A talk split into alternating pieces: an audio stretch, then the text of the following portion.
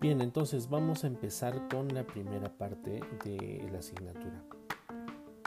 Para ello, nosotros vamos a trabajar la economía como ciencia. Entonces nosotros, para hacer la comprobación respectiva, tenemos que hacer la diferencia entre eh, definición, concepto, objeto de estudio, finalidad de estudio, eh, métodos de estudio, relaciones con otras ciencias, campo de aplicación y el lenguaje propio. Si nosotros logramos comprobar todos estos ítems que acabamos de mencionar, entonces en efecto la economía será una ciencia. Pues bien, empecemos entonces a establecer cada una de ellas. En primer orden, vamos a tener a la definición. Recordemos que hay una diferencia entre definición y concepto. La definición es una apreciación universal, es un criterio universal, ya no se puede cambiar mientras que el concepto es una apreciación personal, individual. Cada uno de nosotros podemos tener distintos conceptos de economía, pero todos vamos a tener una misma definición. En consecuencia, podemos indicar que la definición de la economía simplemente es que es una ciencia. Eso ya no la podemos cambiar, nadie puede venir a estas alturas e indicar de que la economía no es una ciencia, está definida como tal y no hay marcha atrás. Entonces ya tenemos una definición. Ahora vayamos a establecer qué? El concepto. Como les decía, el concepto es una apreciación individual. El concepto va a depender de cada persona y del criterio que tenga cada uno de ellos. El concepto podríamos indicar que es de carácter subjetivo. Eh, hay múltiples conceptos que tenemos de economía. Por ejemplo, hablamos del concepto de, uno de los grandes teóricos, como por ejemplo Raymond Barré Raymond Barré decía pues que la economía es una ciencia social dirigida a la administración de los recursos escasos de, eh, de la sociedad o de los seres humanos. Estudia las formas que adopta el comportamiento humano eh, en el uso, eh, con un costo de los recursos, de los medios que tiene justamente en el exterior. Eso es lo que dijo Raymond Barré, por ejemplo. Entonces de acá podemos indicar que es una ciencia social, por lo tanto está vinculada estrictamente a la actividad del ser humano. Pero también hay otros conceptos, como por ejemplo el de Virgilio Roel, que lo hace desde un punto de vista de la economía marxista, que indica pues que la economía es la ciencia que estudia las relaciones económicas y sociales que, establecen entre los, eh, que se establecen entre los seres humanos para encarar los problemas provenientes y originados por las distintas actividades económicas. Entonces uno se da cuenta de que el punto de vista marxista también habla de un carácter social. Significa de que la economía es una ciencia específicamente social. Por ejemplo, el concepto de Paul Samuelson que indica que la economía es una ciencia social de la elección, puesto que el hombre se enfrenta a distintas uh, actividades, se enfrenta a distintas etapas, se enfrenta a distintas situaciones en las cuales justamente el hombre tiene que elegir por una de ellas, inclinarse por aquella que le genere mejor bienestar, inclinarse por aquella que le genere mayor satisfacción. Eso es conocido como el costo de oportunidad. Por eso que para Paul Samuelson se dice que la economía es la ciencia de la elección. Y así vamos a tener muchos conceptos. La ciencia del dinero, la ciencia de la distribución, la ciencia del trabajo, la ciencia de, los salarios, etcétera, etcétera. Muchos economistas que van a ir sacando eh, distintos conceptos. ¿Por qué? Porque el concepto es una apreciación personal. Entonces, de todos estos conceptos que vamos a tener, vamos a juntarlos y vamos a elaborar un concepto general que prácticamente todas las universidades del Perú la manejan. ¿Y cuál será ese concepto general? Vamos a ver, escuchen con mucha atención. La economía es una ciencia social que se encarga de estudiar todas las actividades económicas realizadas solamente por el hombre, con la intención y finalidad de poder satisfacer sus necesidades, haciendo uso de múltiples elecciones para satisfacer infinitas necesidades frente a recursos escasos. Todo ese concepto que acabamos de indicar es considerado como el concepto de la economía. Y como se habrán dado cuenta, prácticamente es una fusión de muchos otros teóricos de la economía. Pero ustedes dirán, ¿así me van a preguntar tan grande en un examen? Bueno, no te van a preguntar tan grande, no te van a preguntar tan complicado, pero lo que sí podrían decir eh, que la economía es una ciencia social. Y al decir que es una ciencia social, el objeto principal de estudio de esta ciencia será el hombre. Entonces, a lo largo de toda la asignatura nos vamos a ir dando cuenta de que lo más importante en esta ciencia es justamente el comportamiento del hombre en la sociedad ante ciertas situaciones de abundancia o escasez. Esto es lo que corresponde a la economía. En una parte del concepto que yo les había mencionado estaba justamente el criterio de Paul Samuelson, que hablaba sobre la ciencia de la elección. Pues me refiero al costo de oportunidad. El costo de oportunidad hoy en día se ha vuelto tan importante, ¿sí?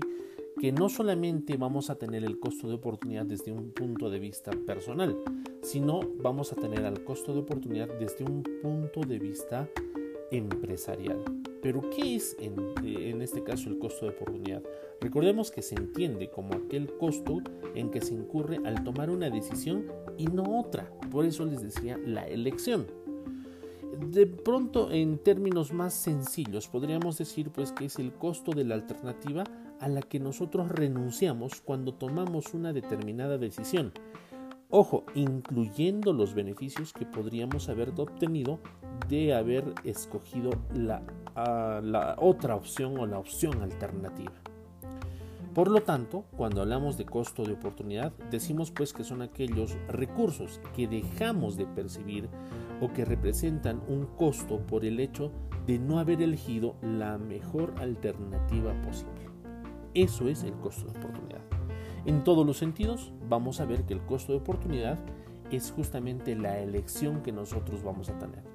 Porque sin, simplemente nosotros hacemos eh, esta elección constantemente. El hecho de ir a un restaurante y escoger de la carta los, distintos platos y nos inclinamos por aquel que de, de, pronto para nosotros sea mucho más exquisito, eso es costo de oportunidad porque está generando mayor beneficio eh, en este caso individual. Lo mismo en una empresa, si una empresa tiene una materia prima A y tiene una materia prima B y que de pronto la materia prima A es mucho mejor que la materia prima B, entonces la empresa se va a inclinar por la materia prima que más beneficios le genere. De pronto va a tener mejor resultado, mejor presentación y eso va a ser un punto a favor. Entonces a eso se refiere el costo de oportunidad. Es tan importante el costo de oportunidad, chicos, que el costo de oportunidad inclusive podemos obtenerlo en forma matemática, es decir, hay un, hay un cálculo del costo de oportunidad. El costo de oportunidad matemáticamente se obtiene calculando la diferencia entre el valor de la opción elegida menos el valor de la mejor opción no realizada. A ver, imaginémonos este tema. ¿sí? Este, la señorita Carmen cumpleaños en la fecha y tiene la disyuntiva de ir a cenar o bien ir a ver una película.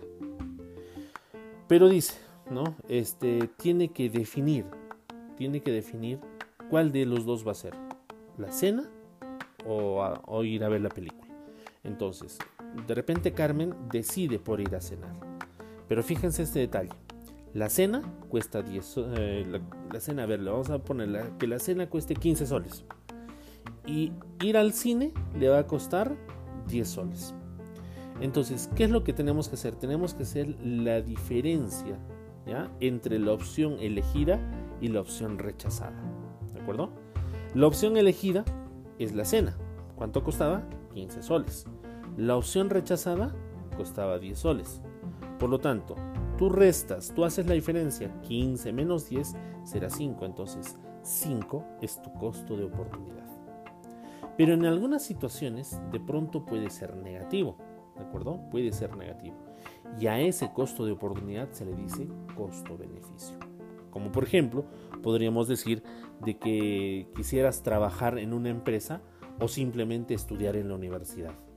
Y tú dirás, pero yo voy a ganar en la empresa sí, vas a ganar, vas a generar un salario, pero el hecho de que tú estudies en la universidad va a ser de que no generes ese recurso, no generes ese salario, pero cuando seas profesional vas a ganar mucho más de lo que estabas ganando como antes de que entres a la universidad. Entonces, si tú haces la diferencia, ahí te saldrá, saldrá matemáticamente un valor negativo. ¿De acuerdo? Pero ojo, es un valor negativo que nos está diciendo que es el costo-beneficio. Es decir, que justamente tú has dejado de obtener ese beneficio económico para no tener ningún tipo de beneficio económico, pero en lo posterior lo vas a duplicar o triplicar. Porque cuando tú no estabas estudiando absolutamente nada y trabajabas en una institución, lo hacías como mano de obra no calificada. Pero cuando ya eres profesional, eres mano de obra calificada, por lo tanto, tus ingresos se multiplican. Entonces, consideremos que el costo de oportunidad también podemos obtenerlo de forma matemática.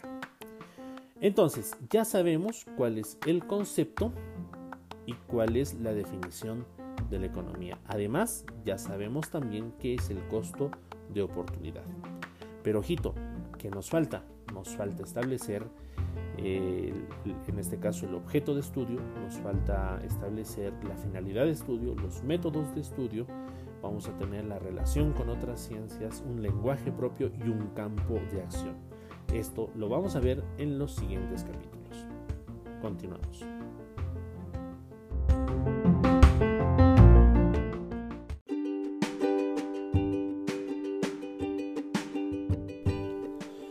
Muy bien, eh, hoy día vamos a hablar sobre lo que es eh, el objeto de estudio de la economía. A lo largo del día vamos a ir dando algunos audios para poder completar el primer tema de economía.